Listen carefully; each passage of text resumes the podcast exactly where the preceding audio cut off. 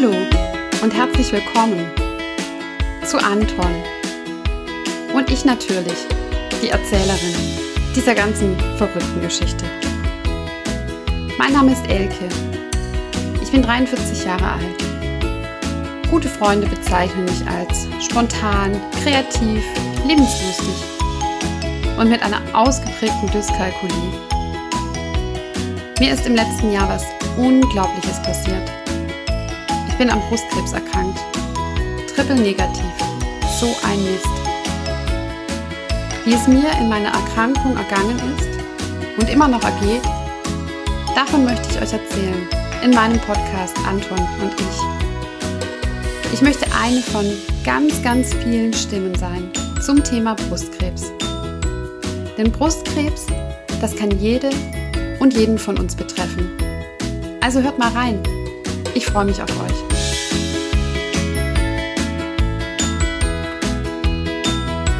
Hallo ihr Lieben, herzlich willkommen zu Anton und ich, dem Podcast zum Thema Brustkrebs.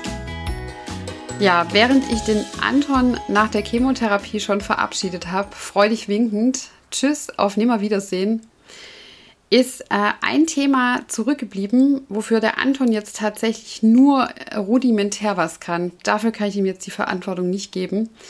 Und ähm, falls ihr es immer mal wieder so klappern hört,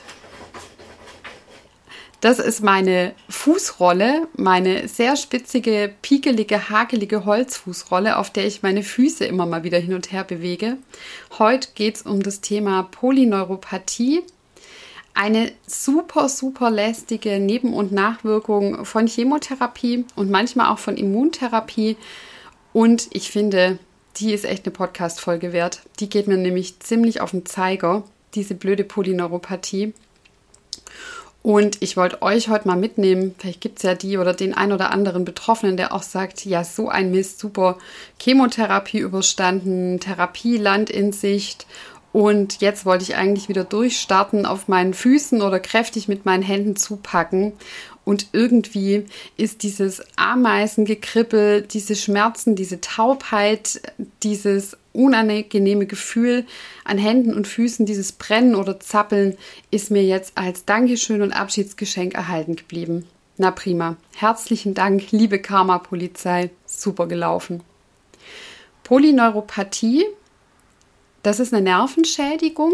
Die kann entweder kann man so vergleichen mit, ähm, jeder von uns hat vielleicht schon mal ein Kabel in der Hand gehabt, wenn er irgendwie im Haus renoviert hat oder wenn er eine Lampe aufgehängt hat.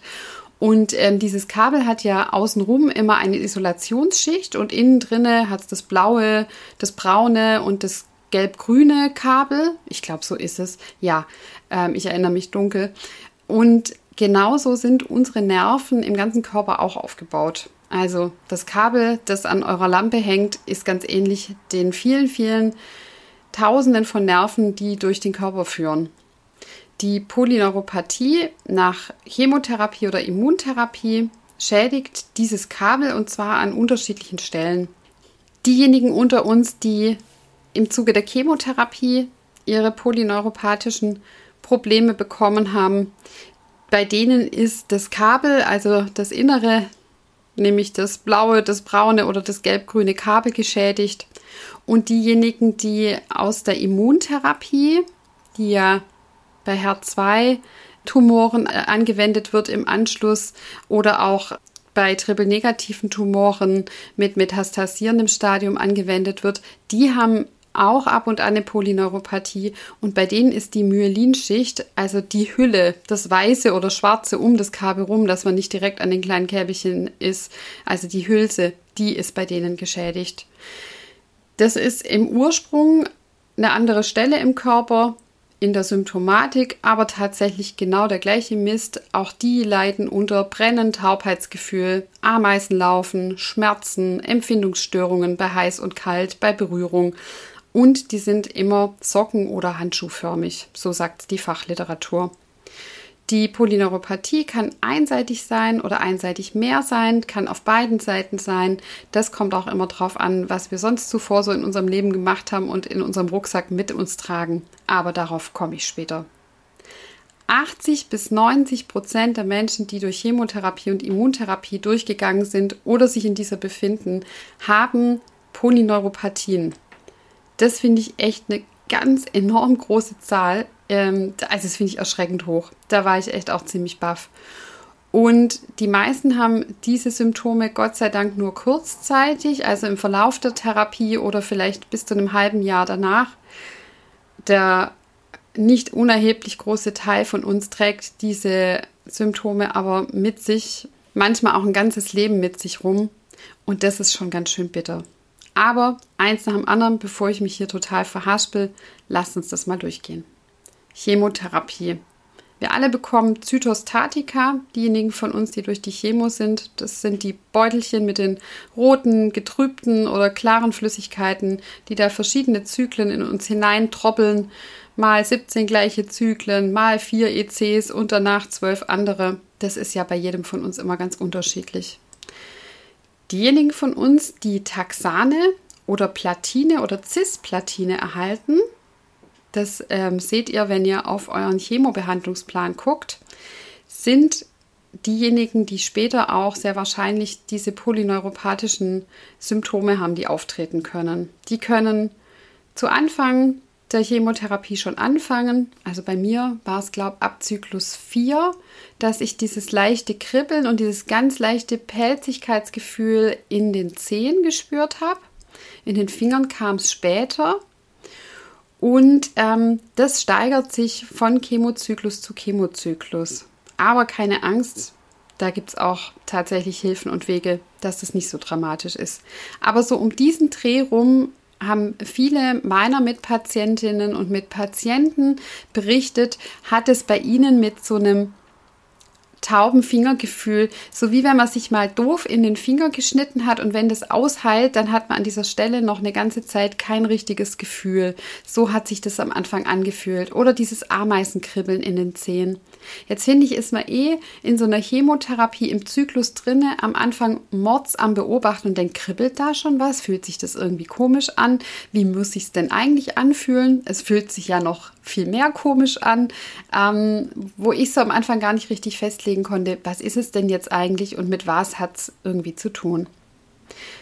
Taxane, Platine und Cisplatine sind ganz typische ähm, Zytostatika, die bei Brust- und Eierstockkrebs und bei Kopf- und Halstumoren eingesetzt werden. Die Substanzen wirken neurotoxisch, also Gift ähm, für den Körper sollen ja auch die Zellen schädigen. Und wir wissen ja auch aus anderen Geschichten, ähm, die so eine Chemotherapie mit sich bringt, dass es im ganzen Körper einen ganz schönen Aufruhr macht. Die Zytostatika, also die Chemoflüssigkeit, die schädigt, so wie ich es schon gesagt habe, die Kabel. Also wirklich das, was im Nerven drinnen ist. Nicht die Myelinschicht, also das, die Hülle außenrum, sondern wirklich ähm, die Kabel innen drinne. Im Vergleich zur Immuntherapie, die wiederum die Hülse schädigt, also das Myelin, die ähm, Schicht, die um die Nerven drumherum ist. Bei der Polyneuropathie unterscheidet man zwei Arten von Symptomatik. Jetzt wird es ein bisschen medizinisch, aber ich lotse euch da mit ganz praktischen Beispielen durch. Man spricht immer von einer Plus- oder einer Minus-Symptomatik bei diesen Nervenstörungen. Also Plus heißt, vom Normal aus reagiert der Körper drüber und Minus heißt, ähm, der Körper empfindet viel weniger, als er sollte. Bei Nervenschäden gibt es dreierlei Gebiete, die man so unterscheidet. Einmal die Sensibilität. Bei einer Plus-Symptomatik ist es zum Beispiel so, dass der Körper einfach reagiert, indem die Hände und Füße und Beine schmerzen indem wir ein Kribbel haben, ein Ameisen laufen. Nachts wird es meistens schlimmer, das erzählen ganz viele auch, ähm, weil dann die äußeren Reize einfach wegfallen. Wenn ich tagsüber viel unterwegs bin und durch die Gegend stiefel, dann fällt mir meine Symptomatik, mein Kribbeln und meine Schmerzen und mein Ameisenlaufen manchmal gar nicht so auf. Und sobald ich mich ins Bett lege oder abends aufs Sofa, fängt es an zappeln, kribbeln, Schmerzen, Ameisenlaufen. Die Minussymptomatik bei der Polyneuropathie kann aber auch in Bezug auf Sensibilität so aussehen, dass ich eine Taubheit habe. Dass ich nicht genau weiß, ähm, wenn ich meine Füße ins Badewasser hänge, ist es denn jetzt heiß oder kalt. dass ich Vibration nicht spüre, dass ich Berührung äh, an manchen Stellen nur ganz schwach, wie so wattig spüre und an manchen Stellen vielleicht auch gar nicht. Die Motorik ist bei der Polyneuropathie auch eingeschränkt. In einer Plus-Symptomatik sieht es so aus, dass ähm, die Patientinnen und Patienten vermehrt über Krämpfe sprechen. Das kenne ich aus den Beinen prima. Wadenkrämpfe, Krämpfe oben auf dem Fußrücken, tut saumäßig weh. Dass ich einen Muskelzucken habe und auch dieses Restless Legs Syndrom, also diese zappeligen Füße. In einer Minussymptomatik können hingegen Muskelschwäche bis zum Muskelschwund, also man sieht dann auch tatsächlich, dass die Muskeln abgebaut haben, äh, zu einer Lähmung und ausschlaggebend oder spannend finde ich es immer, dass man es auch an der Ungeschicklichkeit im Alltag erlebt. Ich hatte das an den Händen während der Chemotherapie, dass mir Gläser aus der Hand gefallen sind, dass ich dachte, ah, ich habe irgendwas gut gegriffen und schwupps lag es auf dem Boden. Mein Onkologe hat damals in der Einführung zu mir gesagt, Sie werden danach ein neues Porzellan brauchen. Da wird ordentlich was runterfallen. Na, vielen Dank auch.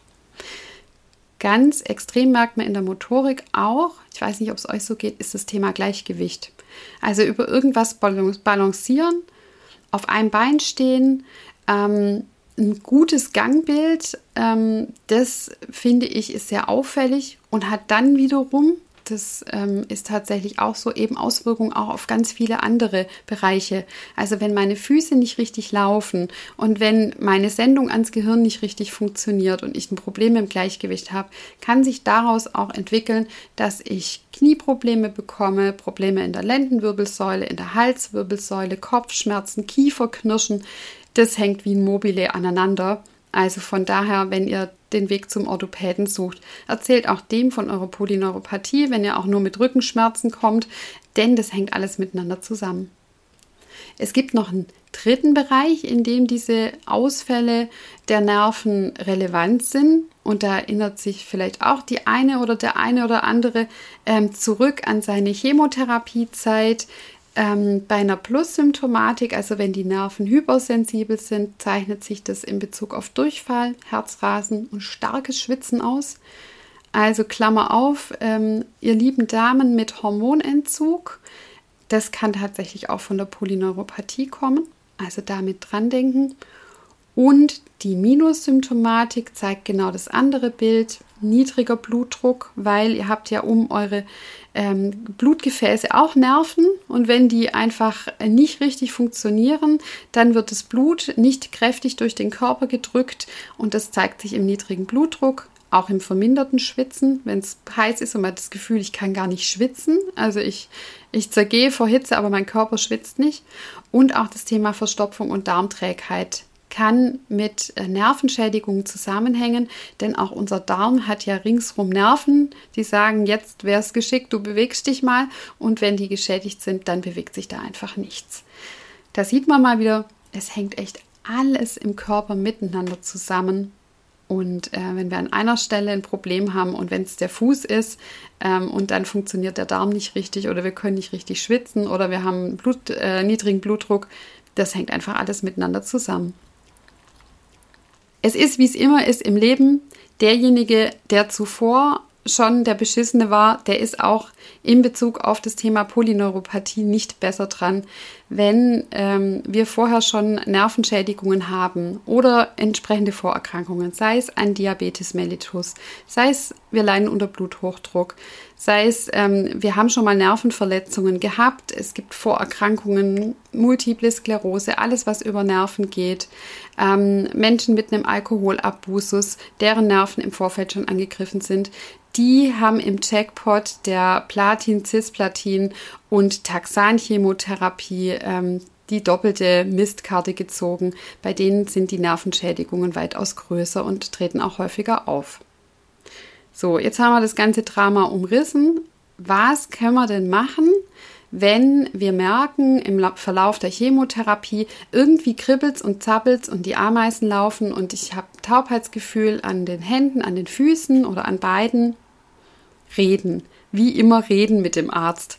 Also keine falsche Bescheidenheit, kein, na gut, da müssen wir jetzt halt alle durch oder kein Mensch, ich zähle dem eh schon tausend Wehwehchen auf, wenn ich da zum Vorgespräch zur Chemo komme.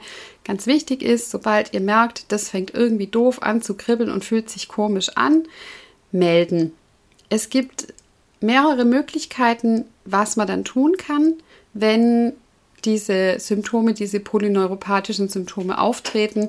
Zum Beispiel ähm, gibt es inzwischen mehr und mehr Kliniken, Gott sei Dank, die diese Chirotherapie empfehlen und auch anwenden. Die kann sein, vom pragmatischen ringen Sie sich Coolpacks mit und kühlen Sie Ihre Hände und Ihre Füße vor. Man empfiehlt da eine Stunde vor der Chemotherapie zu beginnen, die Fußsohlen und die Handflächen zu kühlen sollen keine Blasen entstehen und keine Unterkühlung. Das ist extrem wichtig, weil gerade im fortgeschrittenen Stadium der Polyneuropathie, ob es jetzt durch eine Vorschädigung kommt oder eben durch die Chemotherapie, ist natürlich auch die Sensibilität für Hitze und Kälte herabgesetzt. Und bevor man sich da jetzt wirklich Unterkühlungsblasen holt, die absolut keinen positiven Effekt haben auf die Therapie, weil ja meistens die Haut eh schon vorgeschädigt ist und viel, viel Pflege braucht, ähm, ist es wichtig, da auch immer wieder Pausen zu machen. Man empfiehlt also eine Stunde vor der Chemotherapie, während der Chemotherapie und eine Stunde danach Hände und Füße zu kühlen. Warum macht man das? Ist ja eh schon die Chemotherapie gar kein großer Spaß. Und wenn ich mir vorstelle, ich habe im Februar angefangen mit der Chemotherapie, Hände und Füße zu kühlen und vielleicht noch den Kopf mit einer Kopfhaube, weil ich gern meine Haare behalten möchte, ist gar nicht so angenehm, hat aber einen ganz pragmatischen ähm, Hintergrund. Überall da, wo es schön warm ist, funktioniert unsere Durchblutung prima. Und überall da, wo es kühl ist, geht das Blut nicht in die feinsten Blutgefäße, weil diese Kühle einfach die Durchblutung herabsetzt. Und Ziel dieser Kyro- oder kühlenden Therapie ist, die Hände und die Füße so runterzukühlen, dass das Chemotherapeutikum, das Zytostatikum, das ja durch unseren ganzen Blutkreislauf führt und da möglichst alle Zellen erreichen soll, eben nicht so in großem Umfang in Hände und Füße fließt und somit da eben auch keine große Zerstörung an diesen feinen Nervengefäßen anrichten kann.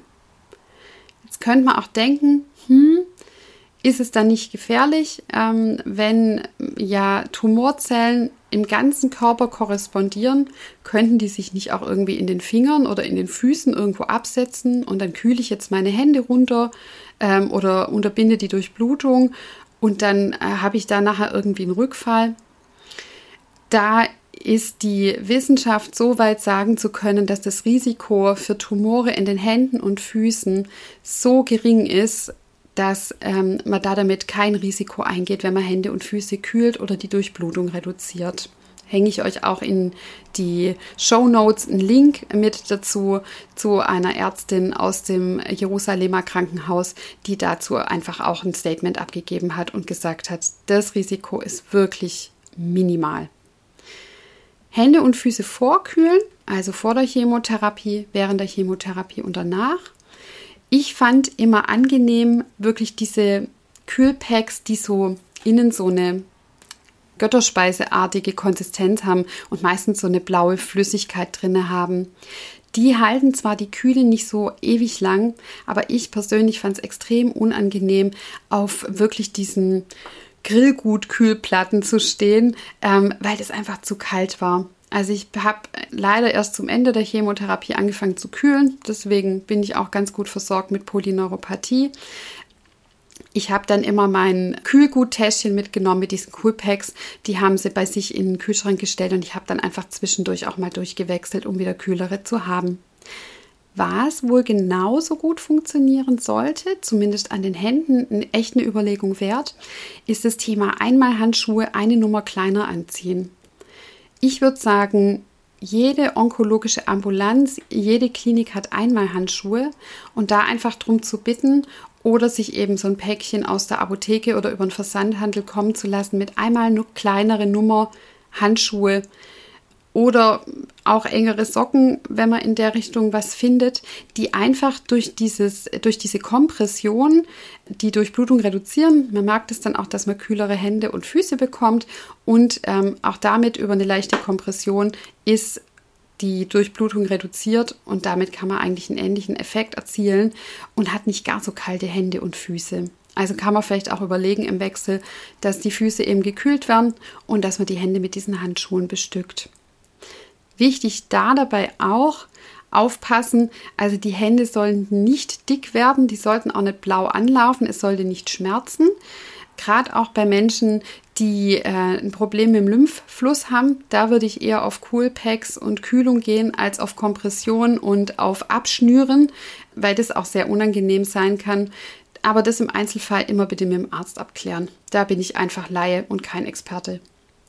Zweite Aktion, die können wir nicht selber machen, aber die hat was da damit zu tun, dass man beim Onkologen und bei der Onkologin ähm, einfach seine Themen offenbart. Von Knuppeln, Hüppeln, Ausschlägen, Schleimhauttrockenheit, alles könnt ihr da echt immer aufzählen. Das kennen die schon alles, da erschrecken die auch nicht und sagen, Mensch, Frau Meier, Sie sind aber echt unser Obertrinchen hier und unser Obersensibelchen, sondern da dafür sind die da. Einfach schnell melden, wenn ihr Probleme habt. Die können nämlich sehr gut auch die Dosis senken von der Chemotherapie. Jetzt macht das vielleicht ein bisschen Angst. Also mir hätte das Angst gemacht, glaube ich, zu sagen, öh, wenn man die jetzt senkt, dann ist das Rückfahrrisiko vielleicht größer, weil dann kriegt man nicht die volle Dosis. Ja, aber der Arzt kann das sehr gut abschätzen, an welchem Stand der Therapie man gerade ist, wie sich der Tumor im Verlauf der Chemotherapie entwickelt hat und ob man vielleicht einfach den Intervall verändert, also mal eine Woche pausiert oder die Dosis senkt. Das sagt der oder die euch schon sehr genau, ähm, welche Risiken ihr eingeht und ähm, ob es vielleicht auch tatsächlich überhaupt kein Thema ist.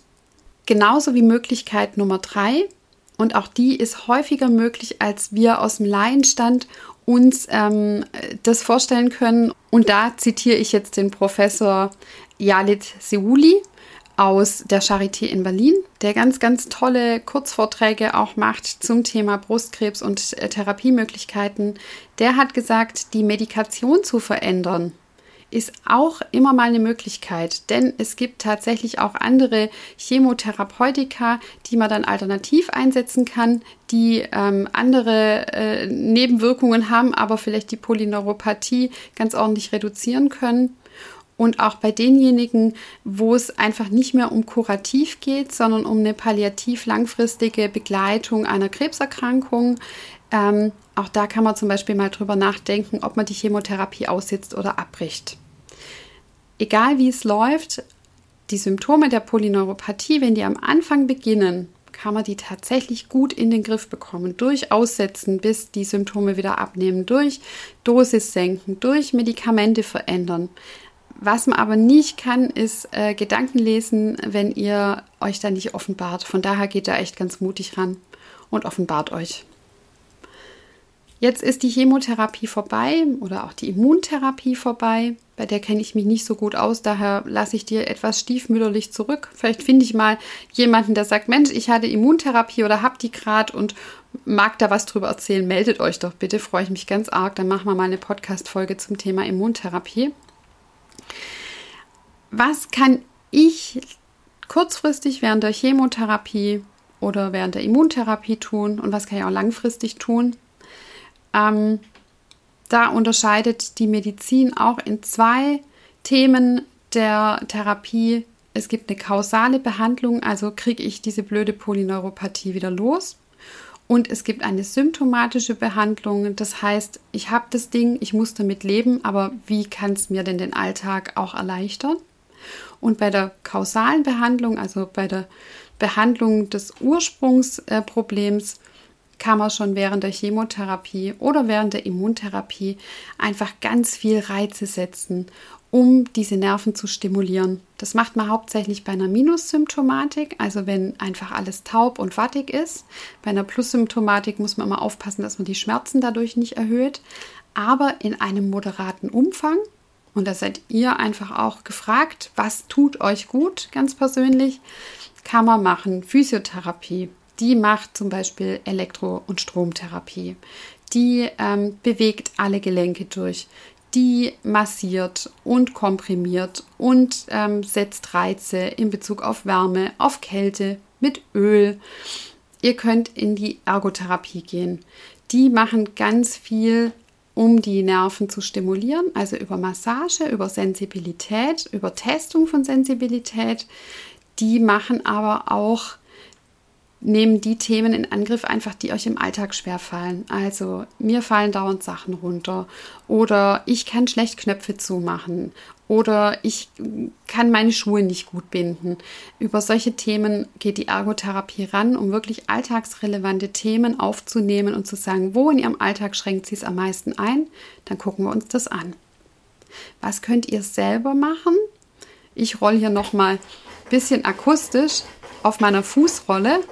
Es gibt also alle Arten von ähm, Igelbällen, Igelrollen, Fußrollen, die ihr euch im Internet bestellen könnt oder manchmal gibt es die auch beim Discounter ganz günstig. Das lohnt sich. Ihr könnt aber auch ganz, ganz viele Alltagsgegenstände verwenden. Zum Beispiel zur Pflege ein bisschen Öl und ein wenig Salz auf die Hand verreiben und dann schön die Füße einmassieren und es einwirken lassen. Das tut der Haut sehr gut und dieses Salz, diese Salzkristalle, die ähm, sensibilisieren und sprechen einfach diese Nerven an, diese kleinen. Ihr könnt euch selber Linsenbäder machen oder Erbsenbäder oder Bohnenbäder. Da dazu einfach ein Kistchen, ein Schuhkarton mit ähm, diesen in jedem Lebensmittelhandel gängigen Produkten befüllen und da reinstehen und einfach eure Füße da drin bewegen oder die Hände drin bewegen und kneten. Ihr könnt für die Füße alle Arten von Alltagsgegenständen zum Training nehmen. Wäscheklemmerchen mit dem Fuß aufheben, eure Wäsche aufheben und euch in die Hand drücken. Alles, was euch so einfällt, barfuß ist extrem gut, sofern die Füße gut abgeheilt sind und ihr da keine Probleme habt über andere Themen wie Diabetes oder so. Da muss man immer vorsichtig sein. Aber barfuß laufen ist eigentlich im Alltag super einzubauen im Sommer und äh, stimuliert eure Füße. Ganz wichtig ist auch gerade beim Thema Füße, und vielleicht auch Füße, die schon ein bisschen vorbelastet sind. Ich denke da an Diabetes oder Durchblutungsstörungen. Geht zur Fußpflege, zur medizinischen. Ihr bekommt nach Chemotherapie, habt ihr auch Anrecht, ein Rezept zu bekommen für Fußpflege, ähm, für medizinische. Das ist extrem wichtig, um kleinste Wunden, kleinste eingewachsene Nägel oder was da auch immer kommen kann, was wir gar nicht so spüren, was aber der medizinische Fußpfleger oder die Fußpflegerin auch sofort sieht mit ihrer Fachkenntnis. Nutzt dieses Angebot. Ähm, das tut der Seele gut und euren Füßen auch, dass die Füße gepflegt sind. Denn mit Polyneuropathien merken wir nicht, wenn die stark sind, ob wir in was reingetreten sind, ob irgendwas eingewachsen ist, ähm, ob die Nägel gut geschnitten sind sind, das ist einfach mit dem Verlust an ähm, Sensomotorik einfach schwierig. Nutzt die Chance, geht zum Arzt und sagt, mir steht nach Chemotherapie ein Rezept für Fußpflege zu. Es gibt noch die symptomatische Behandlung, die dann auch wieder darauf abzielt, ist es eine Plus- oder eine Minus-Symptomatik. Man kann zum Beispiel mit Schmer bei Schmerzen mit Schmerzpflaster arbeiten. Da gibt es Lidocain-Schmerzpflaster, da gibt es Schmerzsalben, da gibt es Chili-Pflaster, die die Durchblutung anregen. Ähm, es gibt äh, Lidocain-Capizin-Pflaster da einfach zum Arzt gehen und zu sagen, ich habe eine Schmerzsymptomatik, ich werde wahnsinnig mit meinen Füßen oder mit meinen Händen, ähm, um da auszuloten, ob Schmerzpflaster eine Option ist. Es gibt auch die Möglichkeit, ein TENS-Gerät sich vom Arzt verschreiben zu lassen, das Stromstöße setzt. Das setzt man entweder am Arm an oder an den Beinen, um da diese Nerven einfach mit Reizstrom zu sensibilisieren. Auch das kann man sich rezeptieren lassen und muss dann eben diesen, diesen Kassenbeitrag bezahlen und kann sich das in der Apotheke holen. Es gibt die Möglichkeit, wenn wirklich äh, das Schmerzsignal am Fuß oder an den Händen sowas von durch den Wind ist, gibt es die Möglichkeit, äh, mit dem Arzt in Absprache ein Antidepressiva zu verabreichen oder ein Medikament, das eigentlich bei Epilepsie angewandt wird. Das heißt, da werden Medikamente zweckentfremdet, um jetzt als Laie, wie ich das bin, zu sagen, um dem Schmerzsignal im Körper wieder eine richtige Taktung zu geben. Das Schmerzsystem ist meistens völlig übersteuert, weil das auch total durcheinander ist durch die geschädigten Nerven. Und da ist es einfach dann eine Möglichkeit zu sagen, so eins, zwei, drei, vier, hier geht's lang und diesem Schmerzsignal wieder die richtige Taktung zu verpassen. Das ist aber tatsächlich ähm, dann eine Möglichkeit, wenn man einfach im fortgeschrittenen Stadium unter Polyneuropathie leidet, genauso wie Cannabispräparate, die man in der palliativen Therapie dann einfach auch einsetzt, weil die noch als positive Begleiterscheinung oft die Problematik der Patientinnen und Patienten im palliativen Stadium das Thema Gewichtsverlust und Übelkeit auch positiv beeinflussen. Ansonsten kriegt ihr immer Physiotherapie, um Übungen auch zum Thema Gleichgewicht und äh, Motorik äh, zu machen. Und zu guter Letzt erwähne ich noch die Reha. Da werde ich mal eine ganze Podcast-Folge drüber machen.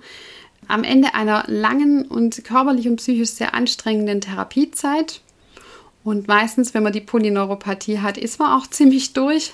Ähm, also im, auch im übertragenen Sinne und natürlich auch mit den Therapien lohnt es sich, eine Reha zu machen. Also ich kann euch das nur aller, allerwärmstens empfehlen, da sich einfach nochmal aufzupäppeln und Hilfe zu kriegen und ähm, auch gute Therapien zu haben und eine gute Diagnostik, um zu gucken, wo stehe ich denn eigentlich gerade und wie geht es jetzt weiter. Und ähm, auch in der Reha gibt es einfach wahnsinnig gute Anwendungen, die auch bei Polyneuropathie helfen und noch bei vielen anderen Themen.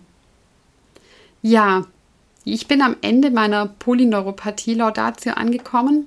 Ich, wie gesagt, bin selber betroffen und ähm, mache tatsächlich relativ viel mit Barfußlaufen, mit ähm, meinen ganzen Fußrollen und Handrollen. Hände habe ich Gott sei Dank äh, nicht so schlimm, aber die Füße, die sind ordentlich ramponiert. Gehe ganz treu zur Fußpflege, creme meine Füße regelmäßig ein.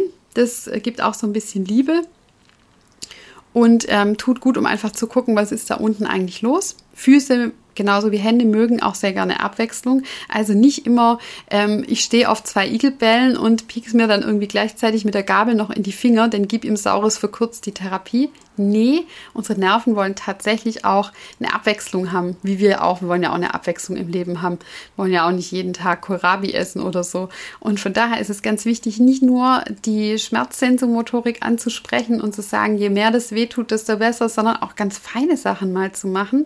Ein Zahnbürstchen, ein altes, ausgedientes kann helfen.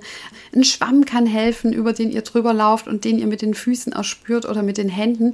Also nicht nur, so ist mein Credo, so bin ich sozialisiert, gib ihm Saures und immer schön Aua, sondern richtig schön abwechselnd. Die Abwechslung macht's. Das ist ein prima Schlusswort. Wenn ihr zum Thema Polyneuropathie eigene, ganz andere Erfahrungen gemacht habt, schreibt mir wie immer in den Gruppen auf Facebook, auf Instagram, in meinen Blog rein. Da würde ich mich ganz arg freuen. Gebt mir Rückmeldungen, gebt mir auch Tipps. Ich packe euch in die Show Notes ähm, die Hintergrundinformationen zu dieser Podcast-Folge. Wir hören uns wieder in 14 Tagen. Lasst euch nicht unterkriegen. Immer schön rauf auf den Igelball, aber nicht vergessen, ab und zu auch mal wieder runterkommen. In diesem Sinne, alles Liebe, eure Elke. Tschüss!